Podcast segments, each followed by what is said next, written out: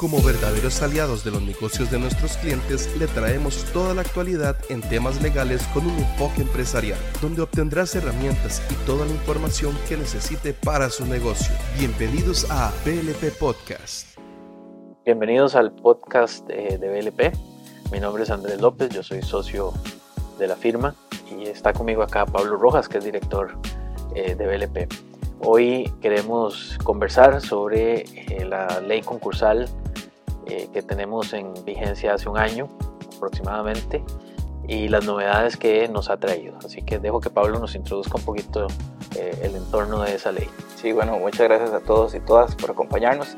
Tal y como indica Andrés, eh, pues esta ley nos acompaña desde hace un año aproximadamente. Es importante recalcar que antes de eso lo que estuvo en vigencia fue el Código Procesal Civil de 1989 eh, este tenía un capítulo específico para los procesos eh, de quiebra y concursos. Eh, con la entrada en vigencia del nuevo Código Procesal Civil, ese código no traía un capítulo específico para efectos de, regular estos procesos de quiebras o liquidatorios. entonces, durante un periodo de dos años, el Código Procesal Civil lo que hizo fue permitir que se aplicara supletoriamente o, o temporalmente las normas del Código de 1989. Entonces esta ley que se aprueba eh, y entró a regir el año pasado, eh, pues viene a llenar ese vacío y pues eh, trae una serie de novedades y retos que es lo que queremos conversarles el día de hoy.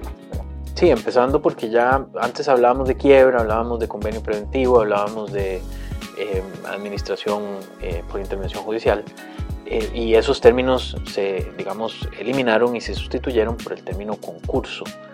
Eh, se, se, entiende que es un, término, digamos, un poco más digno para, digamos, la situación de los deudores que, que lo utilicen. Eh, eso es tal vez uno de los, de los cambios más eh, llamativos, ¿no? Sin embargo, ya desde el punto de vista procesal, nos incorpora, digamos, la utilización de un solo proceso en lugar de, como teníamos antes, varios procesos para cada uno de esos tipos de concursos que, que, que hablábamos.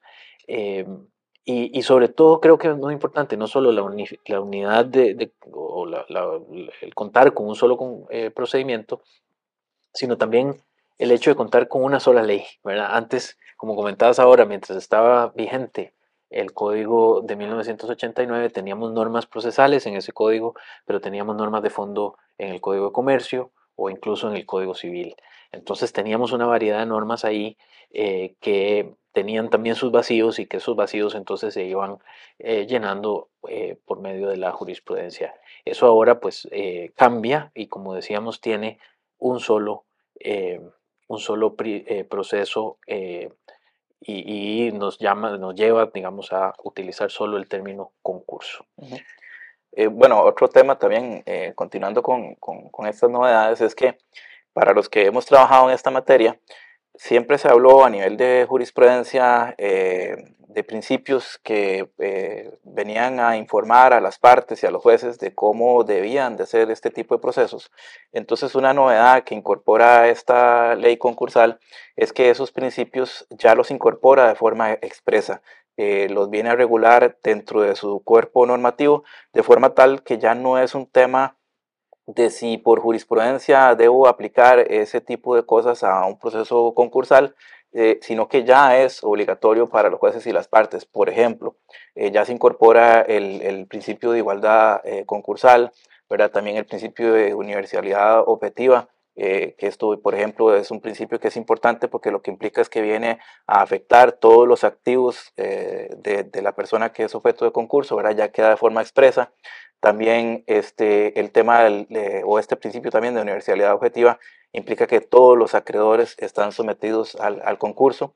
Eh, viene a, plasmar también el principio de eh, impulso oficial, que es muy importante en este tipo de procesos, ¿verdad? Se le da más poder al, al juez de tal forma que el proceso camine de una forma más ágil, ¿verdad? Lo que se busca es, o lo que se ha interpretado, es que estos procesos tienen un interés público, ¿verdad? Al Estado le interesa eh, por un lado, pues intentar salvar a las empresas y si eso no es posible, pues eh, que el proceso liquidatorio sea lo más eh, pacífico y, rápido posible. también dentro de estos principios, por ejemplo, otro que, que, es muy importante es el de conservación de la empresa. ¿verdad? En, el Código Procesal Civil anterior se hablaba, pero de forma muy tímida, ¿verdad? a nivel de jurisprudencia, en, este, en esta ley ya se incorpora como uno de los principios que debe privar en la labor del juez y de las partes, ¿verdad? Es en la medida de lo posible salvar la empresa y ya si no es posible, pues pasamos a la, etapa de, liquidación. en general, como les digo, la gran novedad que nos viene a presentar eh, esta eh, ley concursal en este sentido es que estos principios ya no necesito como operador del derecho eh, estar recurriendo a jurisprudencia, sino que ya quedaron incorporados en la norma. Sí, incluso se hablaba en la justificación de la ley, digamos un poco de que la, la intención de esto es que e, el procedimiento, digamos, favorezca, como decía ahora Pablo, al, al orden social, ¿no? Entonces, y, uno de los, digamos, de las frases que nos llamaban la atención era, es tan grave salvar a una empresa que no tiene solución como no salvar a una que sí la tiene. Eso, eso pues, eh, es uno de los principios que lo alimentan también. Ahora, decíamos que se unifica el proceso, sin embargo, sí, sí mantiene, digamos, la diferenciación entre los eh, procesos eh, o concursos preventivos y los concursos liquidatorios, ¿verdad? Los concursos eh, preventivos son esos que buscan, digamos, salvar la actividad productiva del deudor, ¿no? y la base de esto, de, digamos, de, este principio es que el deudor hace una serie de propuestas, ¿verdad? O una propuesta a los acreedores para reestructurar o llevar hacia adelante a la empresa y los acreedores pues van a tomar una decisión de si se acepta o no se acepta, ¿verdad? Esas propuestas pues son muy variadas, pueden ser, em, digamos, propuestas diferenciadas por grupos de acreedores, por un acreedor particular o para todos, y consisten en, plazos de gracia, en aumentos de capital, en quitas, pueden ser en, reducción de la tasa de interés, eh, es decir, puede, digamos, está abierto la posibilidad de utilizar varias formas de propuesta para, para eso el juez podría ajustar esas propuestas de, acuerdo con lo que se requiera.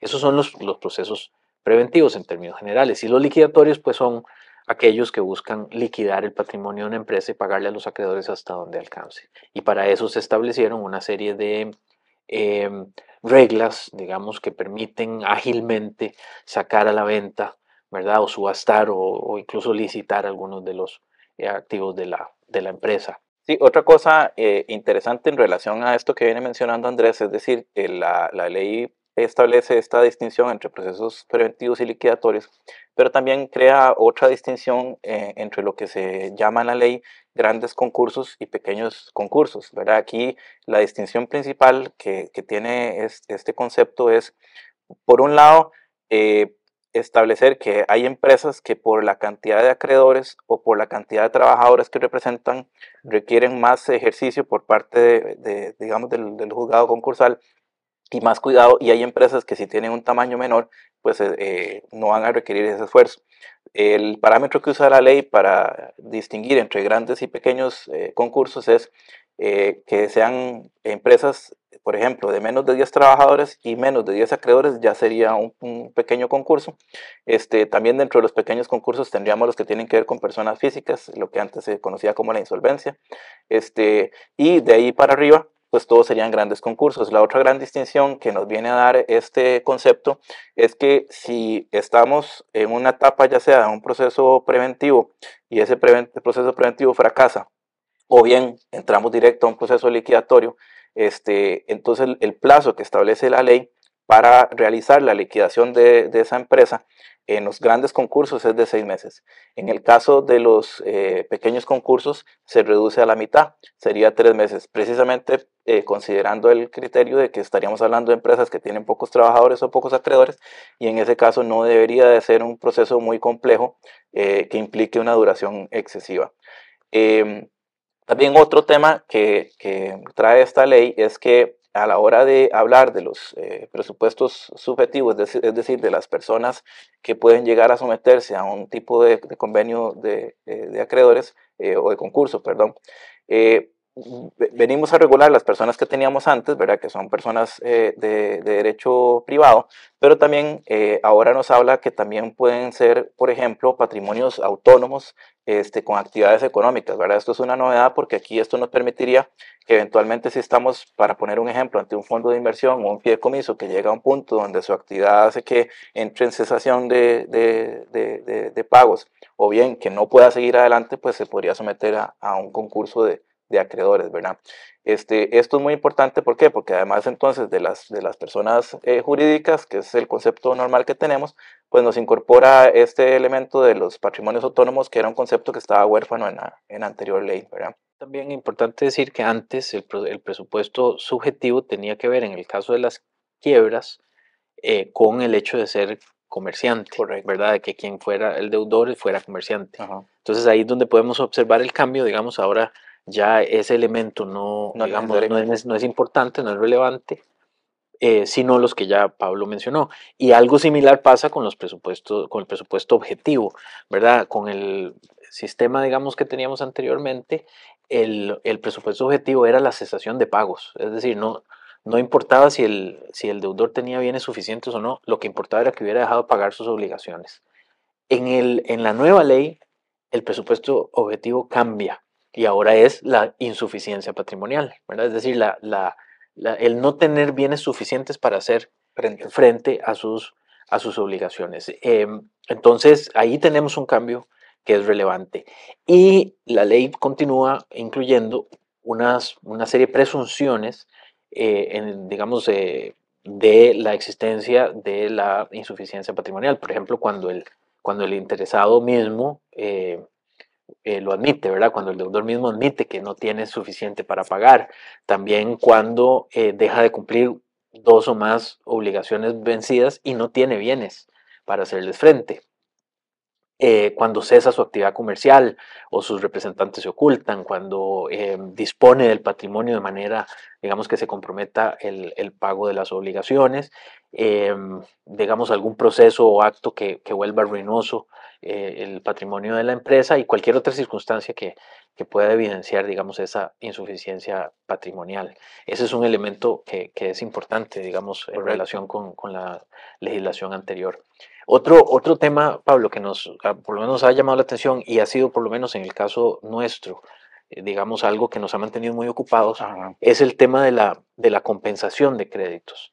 Em, la, digamos, sabemos que la, compensación puede darse ya sea por convención o por acuerdo de partes, ¿verdad? Puede ser que es la voluntaria o se puede dar, igualmente cuando, cuando la ley así lo establece y exige que haya dos, deudas, digamos, líquidas exigibles y que sean recíprocas entre las partes y en ese momento se puede dar la compensación.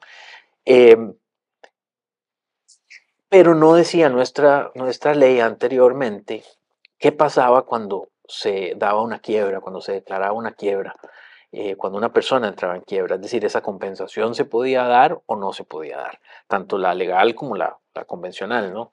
Eh, incluso, bueno, eso fue tema de análisis nuestro y, llegamos, llegamos a, determinar que habían resoluciones eh, jurisprudenciales contradictorias, en el sentido de que unas reconocían que sí se podía dar la compensación tal cual dentro de la quiebra y otras que decían que no, porque hacer digamos, permitir la compensación involucra, o, eh, iba a generar, digamos, un tratamiento desigual entre acreedores que tal vez debían ser tratados iguales de acuerdo con los principios eh, de las quiebras.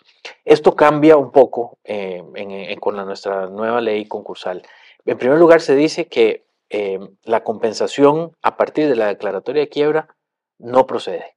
Inmediatamente todos los acreedores deben ir a legalizar sus, créditos en el concurso y se les tratará de manera igualitaria si en algún punto al final eh, se, digamos existen saldos vencidos y recíprocos eh, podría accederse a la compensación pero al final del proceso verdad no de entrada.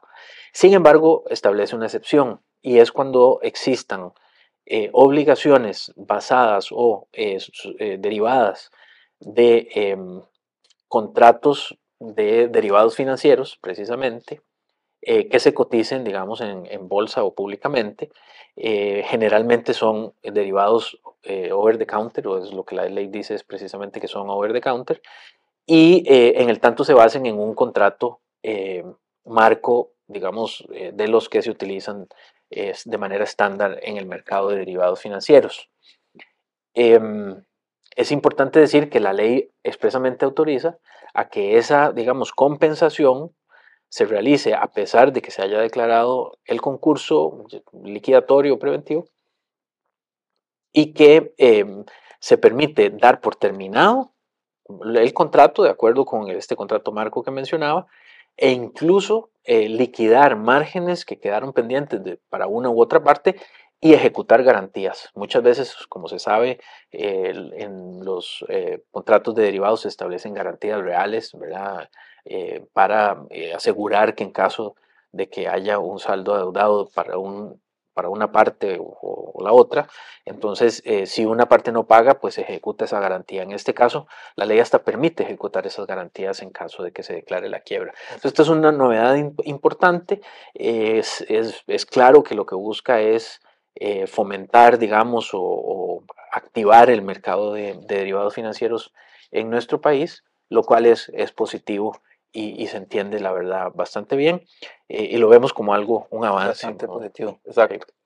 Bueno, y, y, también como para ir eh, cerrando un poquito esta participación, hay que tener en cuenta eh, que dentro de las novedades que tiene esta ley es que, por ejemplo, las figuras que intervienen de parte de la Administración de Justicia cambian un poquito. Por ejemplo, el interventor, que el interventor va a ser una persona que es nombrada por el juez en aquellos casos donde una empresa se somete a un concurso eh, y como parte de lo que esa empresa propone o de lo que el juez determina, el juez determina que no es necesario separar a los administradores de esa empresa eh, que la empresa puede seguir funcionando bajo los términos que se ha propuesto o que se llegue a aprobar.